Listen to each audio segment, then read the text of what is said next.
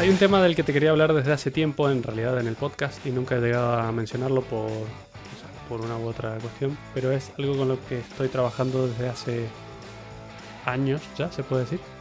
Y son las impresoras 3D. Madre mía, pensé que, por un momento pensé que estabas hablando de algo íntimo, Matías. Son, he llegado a ser íntimo de las impresoras 3D a esta altura. la Ah, verdad. vale, vale. Vale, o sea vale. que se podría considerar, sí. Eh, y bueno, en realidad te quería hablar porque son un mundo, son bastante interesantes y ahora ya han pasado a ser algo normal. En realidad esto te lo tendría que haber contado cuando empezó el podcast hace, Sí, hace, hace dos ya casi dos años, sí, aunque... ¿Hace dos años ya? Sí, son pocos episodios, pero son dos años desde, el primero. Eh, pero bueno, ¿qué son las impresoras 3D? Al final son como una máquina en la que puedes transformar un modelo virtual en algo material que puedes tocar, básicamente. Sí, sí, sí, sí. Son, son una máquina, ¿no? Cal- Una máquina. Eso Una máquina. Mola, mola mucho, mola mucho. O sea, yo nada más, te tengo que decir que yo nada más que el- conozco este mundillo por lo poco que sé de ti, ¿eh? O sea, Ajá. me pillas ahí muy nuevo. Sí, es que son algo súper interesante y muy potente, por decirlo de alguna forma, pero lamentablemente a día de hoy siguen siendo complicadas. Es decir, no es plug and play. Requieren mucho mantenimiento, requieren mucha configuración y no es que les puedes comprar una a tus padres y la van a usar. Porque necesitan muchísimo, muchísimo cuidado. Y- a ver, y, y te voy a contar un poco cómo funcionan. Porque, por ejemplo, la que tengo yo, la monté yo mismo en base a otras piezas impresas por otra impresora 3D. Que esto es lo más loco. Son máquinas que se autorreplican. Bueno, O sea, o sea, ahí, ahí estás haciendo un poco de trampa, ¿no? Yo hasta donde sé hay ciertas partes que no... Sí, sí, por supuesto, por supuesto. Vale, Solo se autorreplican partes de la estructura, no se replica nada de la electrónica ni nada. Bueno, cosas metálicas sí, pero ahora vamos a hablar un poco de eso. Pero bueno, eh, como siempre decimos, no hemos aprendido nada de Terminator. Las máquinas Ya. ya se están replicando solas. De hecho, la mía la fabriqué basándome en un proyecto de código abierto que se llama Clone Wars, eh, de aquí de España. Eh, en realidad, el primero que empezó con esto se llama Joseph Prusa, que es muy famoso porque eh, él fue el que creó los modelos y compartió toda la información, la hizo pública. Y a día de hoy se ha puesto una fábrica de impresoras 3D y las vende y son de la mejor calidad al mejor precio y se ha hecho muy famoso, se está forrando básicamente. Entonces, por eso se llaman Prusa las impresoras. Exactamente, por el tío del que las inventó, es el apellido de, de Joseph. Eh, me acabas de dejar de piedra. Yo diciendo, digo, bueno, tiene un buen nombre, la verdad, así con, con gancho. Que sí, tiene power. Y bueno, entonces yo hice, hice la primera que tuve siguiendo la- la- unas guías de un personaje que es un grande, que se llama Obi-Juan. Joder. se llama Juan González en realidad y es un profe de, de universidad y sabe, tiene un doctorado en robótica, es un super crack. El día que lo vea le voy a dar un abrazo porque tiene 63 vídeos explicando paso a paso cómo hacer una impresora 3D desde el primer tornillo hasta que tienes imprimiendo cosas. Madre mía. Es un trabajo increíble el que ha hecho. Está, ya está pasado, porque claro, eso eran los modelos antiguos de impresoras de hace unos cuatro años. Pero, de hecho, la mía la hice hace como seis años ya, hace muchísimo. Pero bueno, lo bueno es que ahí se entiende todo, la, puedes seguir una guía perfectamente y entender cómo funcionan. Pero básicamente está basada en Arduino, porque al ser de código abierto están basadas en Arduino Mega, al menos las que son libres, no las que compras. Porque ahora puedes ir a- al corte inglés y comprar una impresora 3D, increíblemente. Sí, es cierto que existen algunos modelos ya Sí. como dados de base, ¿no? En plan, va, Claro, toma. esos no estarán basados en Arduino, o tal vez sí, pero son de código cerrado generalmente y traen todo su sistema. Pero las de código abierto están basadas en Arduino y lo que hacen es que tienen tres ejes, el X, el Y y el Z. Y de ahí es, eh, mueven una punta en, eso, en, es- en esa dimensión. Entonces, esa punta lo que es es un. se llama hot end y es una punta caliente que derrite un filamento de plástico y derritiéndolo puedes dibujar una capa. con plástico derretido que luego se va secando con el tiempo. Dibujas una capa, subes un poquito, dibujas otra capa, subes un poquito, dibujas otra capa y así se va apilando y se llama un método aditivo de, de, fabricación porque vas añadiendo capas una encima de la otra y todo eso se va solidificando y una capa se pega con el plástico derretido a la anterior. Entonces te queda un objeto físico que, queda bastante resistente incluso. Em, entonces y los huecos... Oh, espera, espera, espera, un momento. Claro, pero... ¿Y la capa es, o sea, es sólida? Me refiero...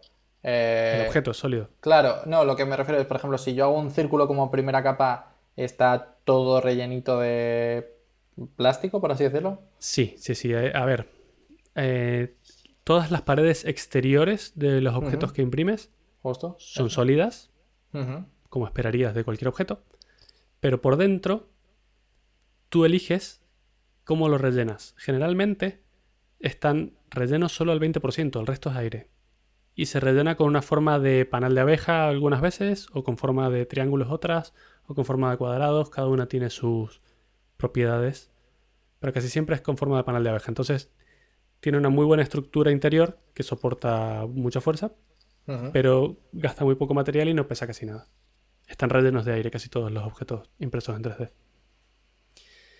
Y bueno, está... A ver, las posibilidades que te da son increíbles, porque ahora mismo te podrías descargar. Hay una página que se llama Thingiverse, de la que te puedes descargar modelos 3D de lo que sea. ¿Qué te puedo decir? Generalmente imprimo estupideces, ¿no? Son pocas las cosas útiles que he impreso. Pero incluso si tienes alguna habilidad eh, diseñando en 3D, te puedes imprimir tus propias cosas. Las diseñas en 3D y esto pasa por un proceso que es de cortado, que se llama. Imagínate un modelo 3D de...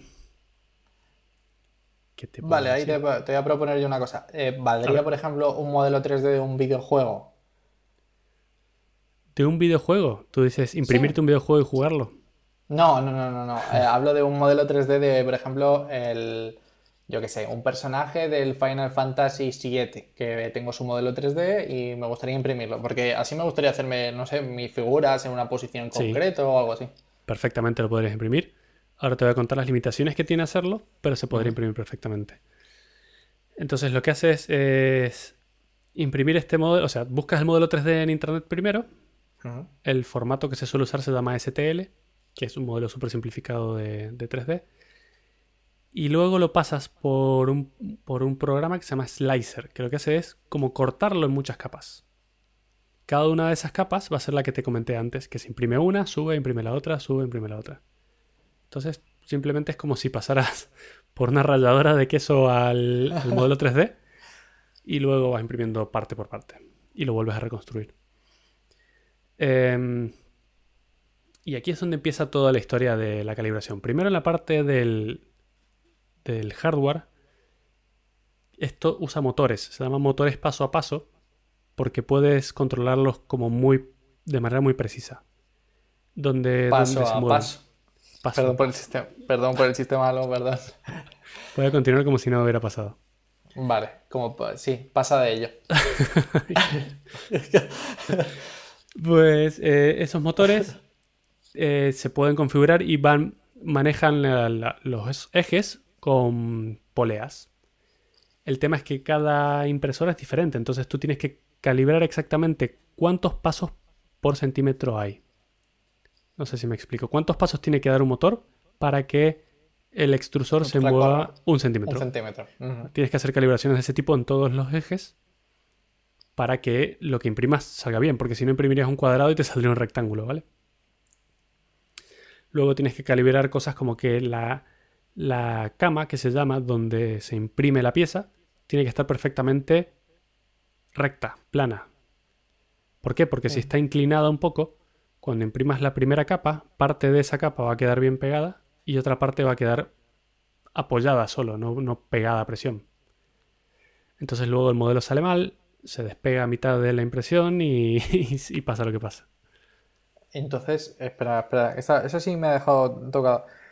Porque, o sea, no va en función de. Claro, es que no, jamás en mi vida había caído, ¿vale? Pero no va en función del de la base o de la estructura de la impresora 3D, sino que, claro, tiene que estar perfectamente nivelada porque si no, claro, vas a- va a dejar como plástico flotando en el aire. Exactamente. Tú piensas en. Si, si vieras la superficie sobre la que imprimes desde arriba, claro. si mueves el extrusor arriba a la izquierda, Ah, imagínate que está perfecto ahí, pero si lo mueves abajo a la derecha, tal vez la cama está un poco más baja y estás Claro. imprimiendo en el aire. Pero entonces cada vez que mueves la impresora 3D, porque, a ver, la- hablo de, de la completa ignorancia, La si el suelo está mal hecho, el suelo de, de tu casa o el suelo de la fábrica o el suelo de donde sea, cada vez que mueves la impresora 3D necesitarías calibrarla. No, en realidad no, porque la estructura, primero que no importa si el suelo, o sea, si toda la impresora está inclinada, da igual. Tiene que estar calibrado respecto a los ejes de movimiento. Vale, es decir, vale, vale. La, la superficie sobre la que se imprime respecto a los ejes. De hecho, podrías colgarla boca abajo a la impresora, imprimiría igual. Vale, entiendo. No pasa nada. imprimiré. Bueno, podría salir algún truño, pero no pasa nada. Eh, Vale, vale. Pero lo bueno es que la cama, que es donde se imprime, trae en las cuatro esquinas tornillos que se pueden ajustar o aflojar. Entonces con eso puedes calibrarla para que quede exactamente plana. ¿vale? Vale. Y una vez que tienes eso ya calibrado, hay que calibrar luego a la velocidad a la que imprimes. Si imprimes muy rápido, el, plástico no se alcanza a, no alcanza a entrar y a derretirse tan rápido como para salir a esa velocidad. Entonces termina saliendo mal, se atasca todo, es una locura. Entonces hay que buscar un punto en el que, ¿cuál es la velocidad máxima a la que puedes imprimir algo sin que se atasque? O sea, ¿cuánto plástico puede derretir tu, tu hot end? Entonces eso depende del hot, end, eh, del hot end que tengas, del material que uses, porque los plásticos, ahora vamos a hablar de los materiales, pero las temperaturas son otra cosa que hay que calibrar. Lo- se suele imprimir en la punta a unos 230 grados. Eso derrite el plástico y sale para imprimirlo. Pero el plástico rojo, del mismo material que el blanco, no se derrite a la misma temperatura. Mira. O sea que tú, tú sueles. El programa que corta el modelo 3D que- del que te comenté antes tiene perfiles también de temperatura y del material que vayas a usar. Entonces tú te creas un perfil de ABS rojo. Usa estas temperaturas, estas velocidades y, y bueno. Entonces en base a eso el programa, estas capas que corta, las transforma a un código muy conocido que se llama G-Code, que es muy viejo y se usaba desde hace años para fresadoras CNC o todas cosas de corte numérico. Es el mismo sistema, bastante fácil, de hecho es texto plano que puedes abrir uno y ver las coordenadas y las instrucciones que se le dan al- a la impresora. Eh, y bueno, una vez lo tienes cortado y sabes las temperaturas, luego la cama sobre la que se imprime, dependiendo del, del material que uses, también tiene que estar caliente a veces. Por ejemplo, uno de los materiales más utilizados se llama ABS.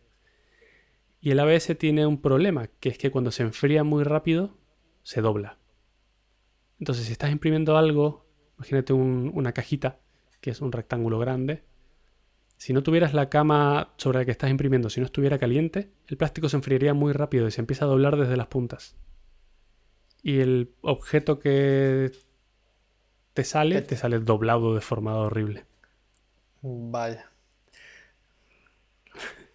Es, que, joder, es que me parece, me parece que es muy complicado. O sea, ya empiezas, ya empiezas muy mal para venderme la impresora 3D. Claro, es que por eso te digo que todavía no es plug and play, porque todo esto no está resuelto a día de hoy y no hay forma fácil de resolverlo. Por otro lado, si te pasas de temperatura abajo, el plástico demora mucho en, en secarse y tampoco está bien.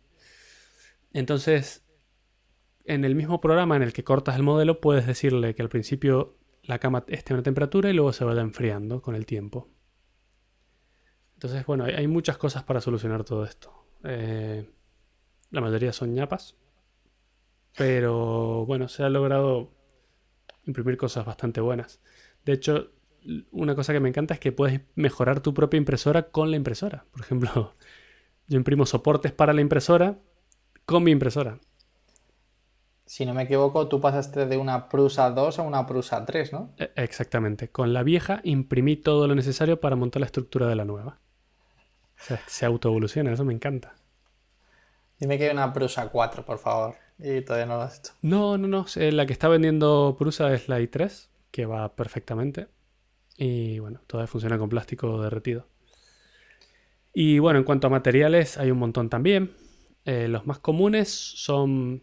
A ver, si alguien nunca ha visto una impresora 3D a esta altura, me sorprendería, pero bueno, en cualquier caso, el material viene como un, en un rollo, una bobina de plástico. ¿Has visto las máquinas de cortar el césped? Que, que cortan con un Sí. cable.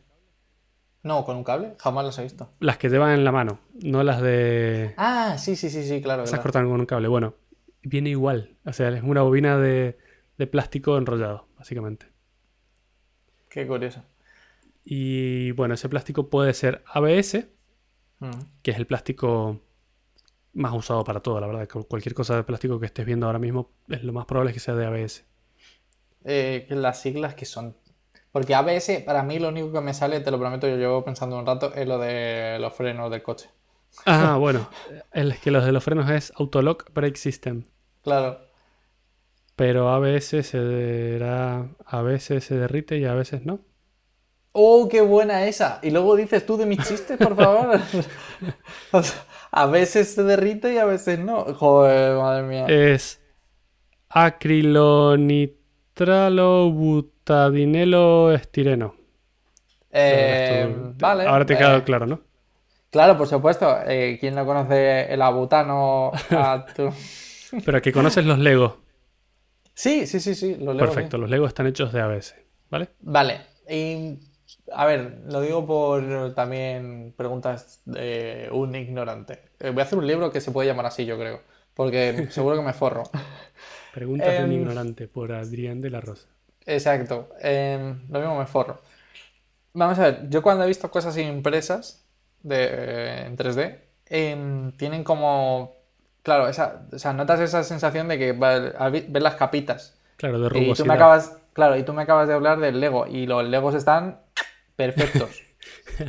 Porque el método de fabricación es absolutamente diferente. Para, para, no se imprimen los Legos. Los Legos son plástico inyectado. Mm, Ahí. Vale. Hay un molde negativo de metal que se calienta a, a mucha temperatura. Bueno, no, el molde no se calienta. En realidad lo que es- está caliente es el plástico que entra derretido al molde, pero como con mucha fuerza y a mucha velocidad. Entonces el plástico entra como líquido dentro de ese molde, se adapta y se seca ahí. Luego abres el molde y sacas el Lego. Ya está. Vale. Eso para fabricación en masa es espectacular porque puedes hacerlo muy rápido, muy barato y muchísimo. Pero si quieres hacer un prototipo de algo rápido, es muy caro y muy complicado. Es todo lo contrario, porque tienes que hacer el molde primero. El molde tiene que ser metálico, es súper difícil de hacer y caro. Mm, Vale. Entonces, claro, por ejemplo, ¿cuánto tardaría eh, en la fábrica de Lego en hacer una pieza Lego? Por curiosidad. Eh, típico cubito con cuatro. Exacto. cuatro- en- yo creo que unos 20 minutos más o menos en una impresora 3D. Uno solo. 20 minutos. 20 minutos en una impresora 3D. Bueno, está bien. Y claro, me supongo que la fábrica de Lego los hará en 0,5 segundos. En 20 minutos probablemente fabriquen un, un container lleno de Lego. Claro, vale. Entonces entendemos que, que quizás el fuerte de las impresoras 3D va más relacionado con la- el prototipado. sí, exactamente, en el prototipado y en darte a ti la posibilidad de hacer, porque tú podrías tener una- un molde de Lego, pero solo podrías hacer Lego. No sería muy divertido. Sí, eso, a- esa, O claro, sea, ahí t- entiendo- tal vez con Lego sí sería muy divertido, con otra cosa no. Pero, pero claro, o sea, digamos que el fuerte está en poder hacer cualquier tipo de cosa. Pero claro, lleva muchísimo tiempo. Es Vale, flexibilidad entonces- a cambio de, de otros problemas. El tiempo es uno de ellos, específic- Ujú. exactamente. El tiempo. Hay impresiones que duran, no sé. Yo he impreso cosas que duran 8 horas. Y no es mucho. Hay gente que deja toda la noche la impresora 3D funcionando. Para imprimir, Madre. no sé, un modelo de una estatuilla de algo.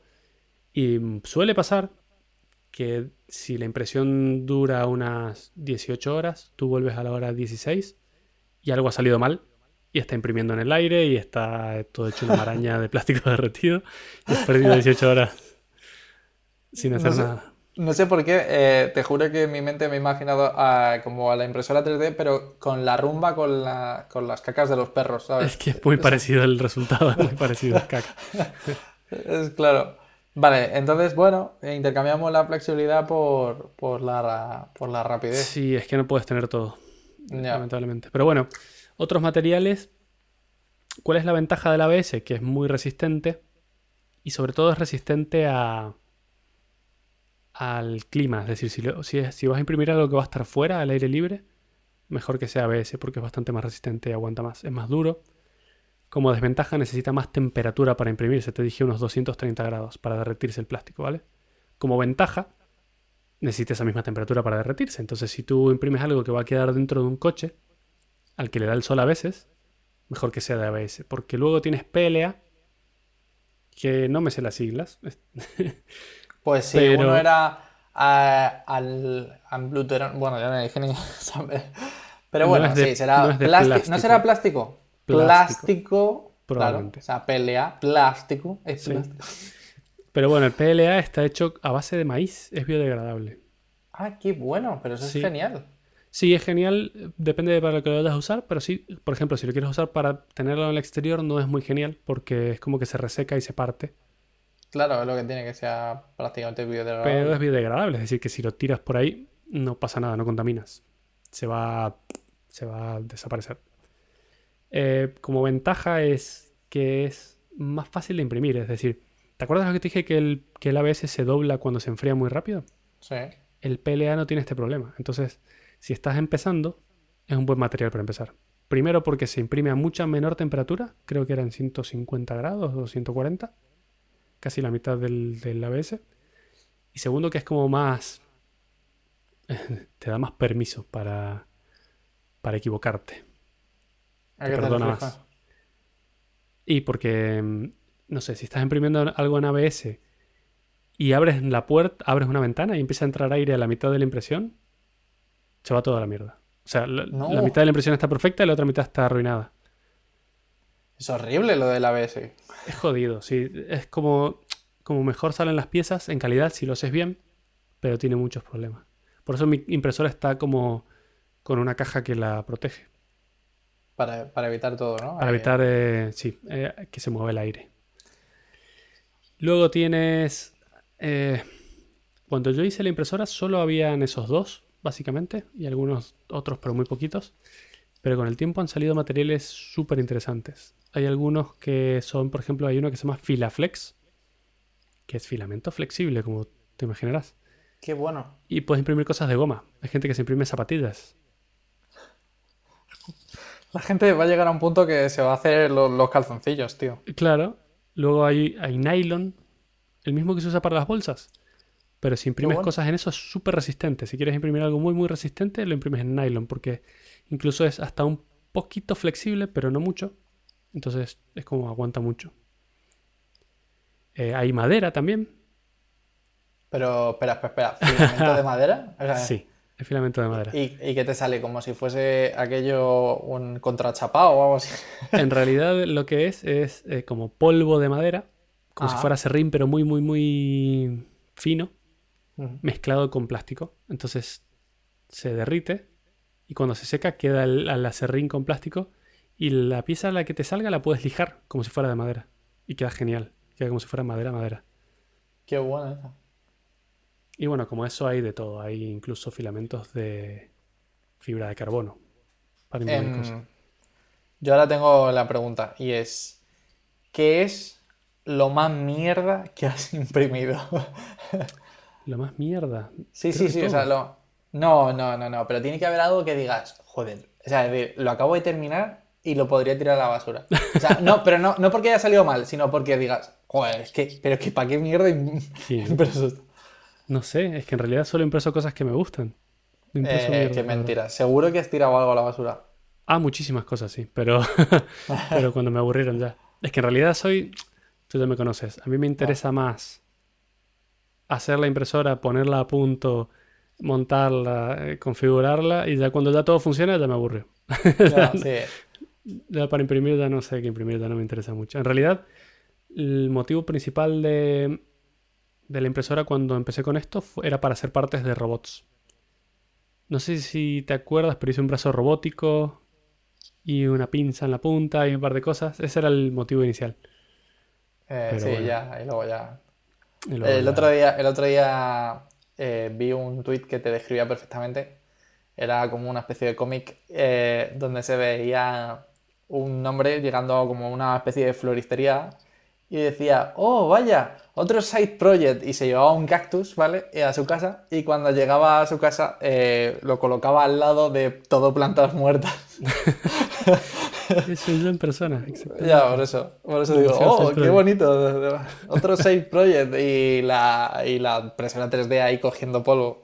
Menos mal que le has puesto una caja preciosa para que... Para que no pille mucho polvo, sí. Exacto.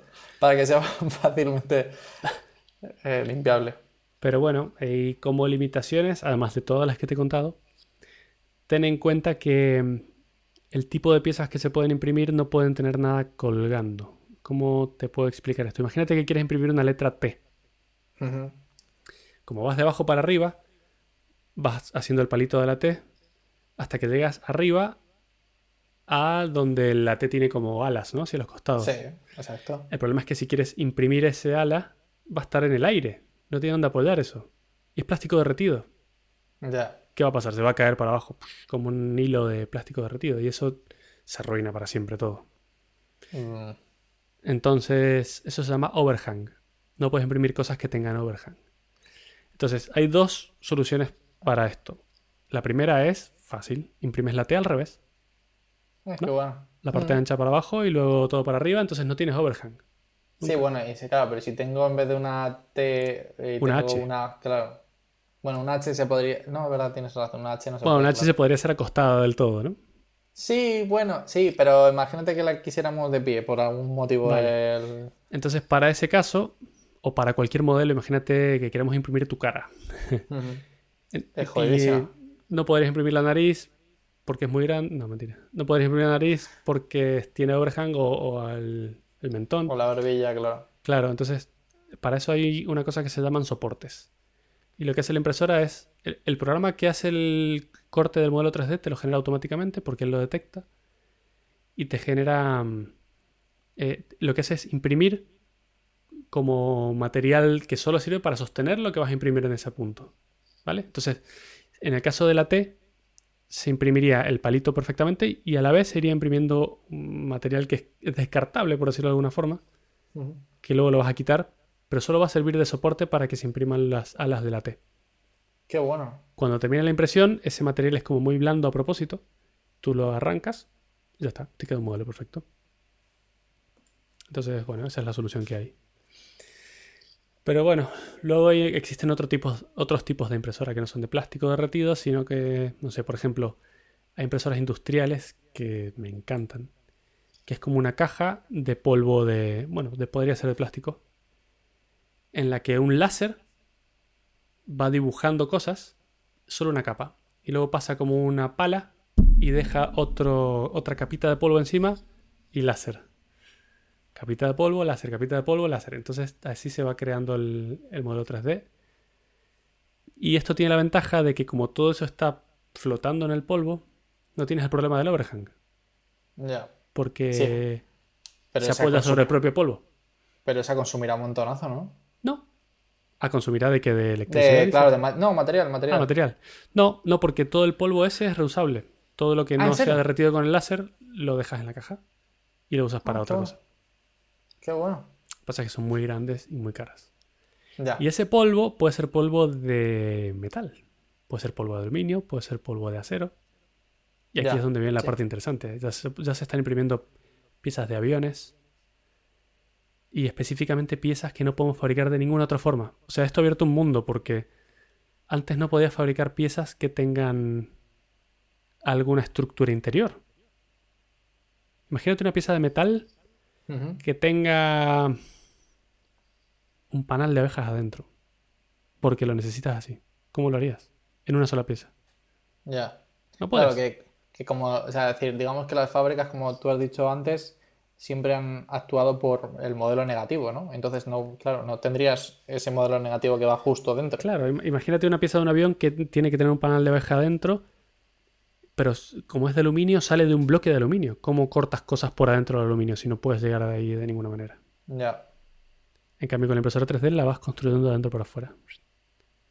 de abajo para arriba o como quieras. Ya. Entonces pueden hacer piezas que antes era imposible. Y es genial. Y las cosas que se hacen son. Y, y son de metal, literalmente. Porque es láser que derrite metal y hace que se una y queda súper resistente. Qué bueno. Esa, claro. Eso te. A ver. Te abre un mundo de posibilidades, pero son posibilidades súper difíciles, ¿eh? O sea, estás buscando unas piezas que, que podrías tener que hacer eso, pues no sé, tantos como aviones en el mundo, ¿no? Que tampoco son demasiados. Sí, eh, son para cosas muy específicas, pero que a lo mejor pueden abrir las puertas de, para cosas muy, muy específicas o limitaciones que teníamos antes con algunas cosas que no se pueden fabricar y ahora ya ya las podemos hacer. Bueno, es genial, es decir, me parece Es tremendo. genial. Luego hay otro, otro método que es con resina, es un líquido y ese líquido es eh, fotosensible. Entonces, eh, abajo tiene una pantalla de LCD en el que dibujas una foto de la capa que quieres dibujar en luz blanca. Y solo la parte de luz blanca se va a endurecer en la resina. Luego subes una plataforma y haces lo mismo con la siguiente capa. Y con luz vas dibujando la pieza. Eso salía en. Ah, en Pequeños Guerreros, creo que era. No sé si te acuerdas una película. Sí, sí, sé, sé qué peli es, la de los Sí. muñecos, ¿no?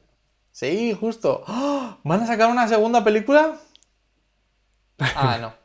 Vaya, eh, es que justamente estaba haciendo la búsqueda ahora y... Pero justo en Pequeño Guerrero salía eso, es decir, era como que la resina, eh, iba el láser como haciendo la forma de los personajes Es y iban muy, saliendo de la sí, resina. es muy de ciencia ficción, pero además esas de resina son las que mejor calidad de acabado tienen, salen geniales. Pero bueno, ahí hay un montón de impresoras, van saliendo, incluso hay impresoras de casas ya. Es como una impresora que funciona igual, igual que la que yo tengo, pero usa cemento y va imprimiendo paredes, puertas, ventanas, o sea, las aberturas. Incluso la NASA estaba evaluando una para llevar a la Luna y usar el propio El polvo, lunar como para imprimir bases. Pero bueno, De hecho, esa, esa creo que, pusi- que pusimos un tweet, aunque tú no te acuerdes. Sí, sí, sí, Sí. que me acuerdo.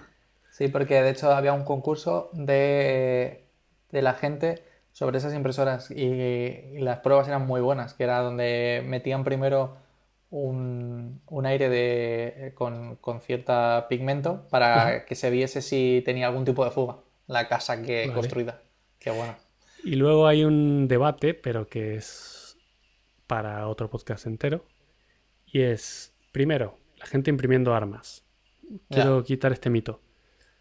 No se puede, como no se puede imprimir una impresora entera, porque necesita partes específicas, no se puede imprimir un arma entera. A ver, señor, señora, que lo que sale en las noticias es mentira. No se puede imprimir un arma con una impresora 3D. A menos una de casa, a lo mejor con un industrial de estas que imprimen metal del futuro que cuestan 4 millones, sí, pero para eso te compras el arma y te sale mucho más barata. Entonces, Pero ¿puedes imprimir un mango de un arma? Sí, pero también podrías usar un- una zapatilla de mangos. O sea, es que, es que da igual. No puedes imprimir armas con impresora 3D. Vale, no puedes imprimir armas convencionales. No, no, y no convencionales también. Es decir, po- sí, podrías imprimir un arma que dispare una sola bala, pero que necesita un montón de mecanismos y piezas Sí. de metal que tienes que sacar a otra parte y que si no tuvieras la impresora la podrías hacer con un tubo de metal, que da lo mismo, que no, no te habilita a hacer nada nuevo en cuanto a armas, ¿vale? Eso Ya. necesito que lo entienda la gente. Pero bueno, aparte de esto, se abre la movida de copyright, de derechos de autor. ¿Qué pasa si ¿Cómo imprimo un Mario? ¿Qué opina Nintendo de que yo imprima Mario? Ya. Es que, ¿Qué- a ver, ¿Qué Es que opina Walt Disney de que imprima de Mickey? que prueba un mini, claro, un Mickey, claro. Es horrible, eh, porque te- o sea, lo- el, el tema de derechos de imagen y de, de propiedad intelectual es, es un tanto absurdo en cuanto a creatividades. Porque, mm, eh, y recomiendo, eh, lo hago muchas veces, a Jaime Altozano, eh, que es un youtuber que se encarga de música, que pues resulta, ¿tú sabías que Cumpleaños Feliz hasta hace cuatro años estaba vetado? O sea, es decir, tenía copyright, Sí, sí, no se podía reproducir. Pues, pues, pues lo sorprendente es que el, el, este, el Cumpleaños Feliz se puede eh, como rehacer, por así decirlo, desde otras canciones. ¿vale? O desde sonidos eh, que, o sea, que no tienen nada que ver con cumpleaños feliz y se pueden, y se pueden hacer, ¿sabes? Entonces, de repente, porque sí, sale la melodía de cumpleaños feliz. Y es como, mm, vale, ha sido sin querer. Entonces, ¿tengo que pagar copyright por ello? Entonces, esto es lo mismo, ¿no? Es como, vale, eh, yo de repente hago un. A lo mejor la figura de Mickey es muy reconocible, pero si no, ¿sabes? No sé, me parece. Claro. Como muy y lo mejor es que nadie te puede detener de lo que puedes imprimir porque lo haces tú. De hecho, te lo puedes hacer tú en tu casa sin internet de imprimirlo. ¿Quién, te va a detener? Pero bueno, me causa gracia porque me recuerda. A lo mejor tú eras muy pequeño. No, mentira, no eres, no eres tan, tanto más joven que yo. Cuando empezaban las películas antes en el cine, que había una publicidad de no robarías un coche o no robarías un estéreo o algo así. Sí, sí, sí. no descargarías un estéreo o una cosa así. Ahora sí que puedes y lo puedes hacer. Ya, lo sé.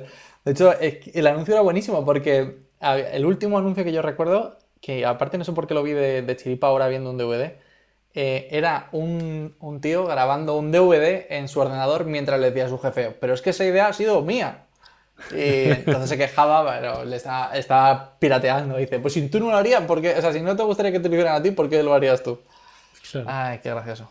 Pero bueno, nada, eh, va a haber un problema de copyright, sobre todo para piezas que, que tú te puedas fabricar y sean igual de funcionales que las originales.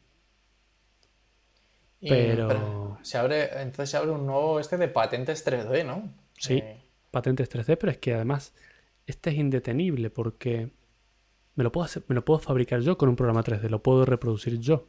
O sea, yo lo puedo hacer en 3D en mi ordenador, aunque no me lo baje de ninguna parte. Sí, pero. E imprimirlo.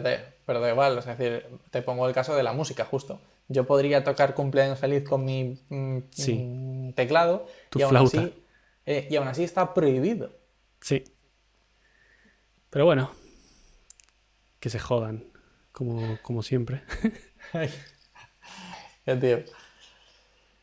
Bueno, entonces ese es el tema de la impresora 3D. Hay muchísimo más que te podría comentar, pero no quiero aburrir a nadie. Y, pero es, un tema súper interesante y, complejo. Espero que en algún momento sea, eh, eh, yo creo que llegará a serlo y espero que lo sea, una cosa que esté en cada hogar, como un ordenador o como una tele, porque tiene mucha utilidad y en algún punto va a ser plug and play. Yo no creo que vaya hacia eso y te, reto, ¿eh? esto lo guardamos para el futuro y nos jugamos dinero para el futuro. Y creo que va a ser más por como están ahora mismo las impresoras, que no todo el mundo tiene una impresora en su casa, sino más bien en plan como sitios donde puedes ir a imprimir. No, vaya, tengo que ir a imprimir mi modelo 3D para, para mi maqueta del instituto. Ahí. También, también, ya hay, sitios de eso, pero bueno. Sí, sí, sí, pero, pero me refiero más como más rollo papelería, Como, pues nada, bajas a la papelería de la esquina y efectivamente tiene una impresora 3D. Oye, mira, que necesito esto para mañana, pim, ya está. Y te llevas tu USB y, o se lo envías por email, como las cosas modernas.